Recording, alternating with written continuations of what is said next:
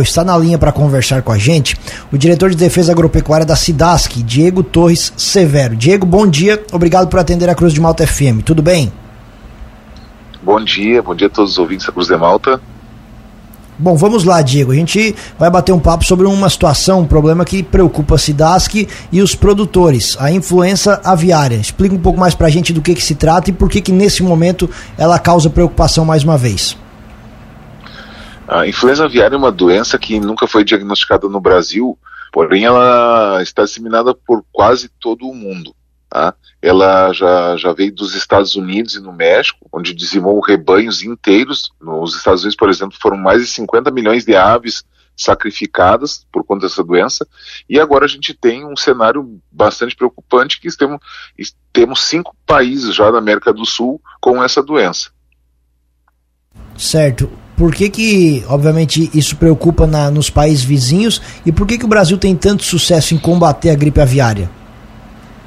É, a gente, a gente nunca teve esse, esse diagnóstico, né? Mas a, a gente tem uma atuação muito grande, muito forte para evitar a entrada dessa doença, porém a gente tem um, um, grande problema, que são as aves migratórias. Então a gente tem o circuito das aves que vão do norte, vem do norte para o sul, e, e essa doença está vindo com essas aves. Então ela já vem percorrendo pelo Oceano Pacífico, os países que têm que, que tem com, com, com aquele oceano, então Colômbia, é, Peru, por exemplo, são, são países que já têm. E o Chile, que é o país mais perto, agora foi o último, o último diagnóstico. A gente, apesar do trabalho intensificado que a gente está fazendo, muito forte, para tentar evitar a doença, mas a gente, né, com, com, as, com por motivo de vir com aves migratórias, a gente está muito preocupado realmente com essa doença. E essa situação de, da doença em países vizinhos ao Brasil, ela já aconteceu em outras oportunidades? A gente tem outras, outras doenças que, que ocorrem em outros países e a gente consegue fazer o bloqueio por, por meio da, das intensificações de vigilância de trânsito, por exemplo, mas essa doença, né, como vem com aves migratórias, a gente tem que fazer um outro tipo de trabalho. Então, um desafio muito grande para o estado de Santa Catarina e para o Brasil. Certo. E de que forma a Cidasc trabalha para fazer isso? A gente tá, está trabalhando muito fortemente com as agroindústrias, tá? Para que os produtores tenham consciência de que não podem receber, por exemplo, visitas externas das suas granjas. A gente está trabalhando junto com o ICASA para que os produtores pequenos, né, aqueles que têm aves de subsistência, galinhas de fundo de quintal, eles, tem, eles tendem a evitar também o contato dessas aves com outras aves de, de vida silvestre. Esse é o trabalho que a gente está fazendo, um trabalho mais educativo, né, e além da, da vigilância que a gente está fazendo junto, por exemplo, com as ONGs, né, com, na, na, na, região litorânea aí de Santa Catarina, para que, em, em caso de, de, doença ou de, de, suspeita da doença, eles acionem a CIDASC para fazer os, os devidos trâmites. E Diego, essa doença ela apresenta algum sintoma que os produtores conseguem identificar de uma forma rápida? É necessário fazer algum tipo de exame nos animais? Como que dá, dá para identificar essa doença? É, ela é uma doença que pode ser confundida com outras, tá? Mas é uma doença assim que ela causa uma mortalidade muito grande. A gente tem visto isso nos, nos outros países, uma mortalidade muito grande dos animais que estão na, na propriedade. Então, é, e são sinais nervosos, tá? Então o animal tem tremedeira, tem, ele, ele cai no chão, ele tem sintomas nervosos, essa é a característica mais é, predominante dessa, do, dessa enfermidade. Ela tem algum risco para os humanos que tiveram contato com esses animais, Diego? Ela tem risco, tá? Ela tem risco porque a influenza é a mesma coisa, como a gente fala, influenza ou gripe aviária, ela pode causar sim é, sinais clínicos nos seres humanos. Ela, é, isso também é uma grande preocupação. Né? Na Ásia, a gente viu ali no, no ano 2006, 2007, uh, teve uma, mortes né, de pessoas na Ásia devido a essa doença, então a preocupação também se, se aplica aos seres humanos. Diego, se essa situação, imaginando que ela entre no Brasil, a SIDASC tem um plano para combatê-la? Sim, a gente a gente tá, está inclusive está finalizando. Existe um plano nacional de contingência, tá? Mas a gente está fazendo um plano nosso aqui de Santa Catarina para tentar evitar, né? No caso de entrada, a gente vai tentar fazer com que no menor tempo possível a gente possa combater essa doença. Então existe um planejamento. Na, na segunda-feira a gente vai ter uma reunião. O secretário da Agricultura convocou é, várias entidades para que na, na, Defesa Civil a gente vai ter uma reunião bastante importante para que todos tenham importância que não é uma doença que somente o Estado tem que combater, mas é, é a sociedade inteira. Então a gente está tá mobilizado para fazer é, essa, essa reunião na segunda-feira, chamar todos os atores aí da cadeia para que todos tenham consciência do seu papel. Mas a gente tem sim um plano de contingência para combater a doença.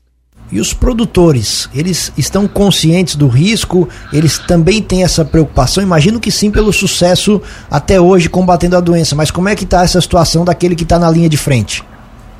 É, a gente tenta, né, faz, fazendo trabalhos educativos com os produtores, né, que principalmente eles seriam os mais atingidos, para que tenham consciência de, de, de acionar a SIDASC eh, em caso de qualquer tipo de suspeita da doença. Então, é, o papel do produtor hoje é esse, além das questões de biossegurança, né, para cuidar que não, que evitar, por exemplo, como eu falei, a entrada de, de pessoas dentro das suas granjas e, e, de ter contato com outras aves também. Então, esse é o papel do produtor hoje. O produtor tem que fazer essas, as questões de biossegurança que cabem a ele e, em caso de suspeita, qualquer tipo de suspeita, acionar a SIDAS no menor tempo possível a gente já conhece, né, de que tem a maioria dos produtores, né, todos, né, na verdade, tem esse cuidado com a biossegurança das suas granjas, mas também é importante sempre reforçar que eles também adotam essas medidas ainda mais com mais atenção agora nesse período, né? Com certeza, né? Ontem, eh, inclusive, eu tive contato com, com a Associação Brasileira de Proteína Animal. Eles lançaram cartilhas e, e, e, o, e o, presidente colocou, fez um manifesto muito forte para que os produtores agora, nesse momento, intensifiquem totalmente as questões de biossegurança em suas granjas é, com aves. E Diego, essa influenza aviária, ela tem algum período que ela acaba sendo maior a incidência, a questão da, do, da época do ano, se é verão, se é inverno, isso tem algum tipo de interferência? Sim, sim. É, no, por exemplo, a gente nunca teve no Brasil, né? Mas, a, mas os períodos de verão, quando essas aves vêm do norte para cá, que elas vêm para período de reprodução e de alimentação, né? Que é alimentação mais farta aqui no sul do hemisfério, é o período mais preocupante. Né? Até então a gente não tinha isso na América do Norte, então essas aves elas, elas fazem um ciclo na América do Norte, América do Sul e retornam para o seu habitat natural. E, a, e como tem no México e nos Estados Unidos, então é, a gente está com muita preocupação por conta disso. Você falou, Diego, comentou no início da entrevista sobre aquele número absurdo de mortes de aves nos Estados Unidos. Como é que eles fizeram para combater essa doença ou não combateram? Não, estão combatendo, né? Então é, a gente vê os, os Estados Unidos têm o serviço oficial, considerado o serviço oficial mais é, preparado do mundo. E eles estão, e, eles, e os Estados Unidos têm essa característica de fazer a, a questão da, de, de sacrificar as aves em torno de um foco no tempo no menor tempo possível. Então os Estados Unidos eles estão fazendo e é uma é, sim, por isso a nossa preocupação. Então a gente tem regiões assim como Criciúma tem uma, um, um, forte, né, avicultura que é enfim, né, pode acontecer e aí tem que estar preparado para poder fazer isso no menor tempo possível. Os focos têm que ser é, é, terminados e, e, e, enfim, as questões de biossegurança têm que ser instauradas no menor tempo possível. E Diego, até para a gente é, exemplificar para nossa audiência, no caso de ou, alguma granja, né, identifique um ponto dessa doença, toda a, o plantel ele tem que ser abatido? Teria que ser abatido. É, infelizmente é assim que ocorre para eliminar a doença tem que ser é, o, o, plantel eliminado e, e, enterrado ou incinerado. É, é, infelizmente é assim que funciona, é a parte mais triste do nosso trabalho, mas infelizmente tem que ocorrer para poder salvar o restante do, dos rebanhos, né, da, do estado, por exemplo, do município, dependendo de onde, onde tiver a ocorrência da doença. E no caso de ter é, propriedades vizinhas que também trabalham com essa questão né, da, da, avicultura, isso também acaba influenciando nessas eh, propriedades vizinhas, também elas têm que ser abatidas, Diego, para a gente ter uma noção?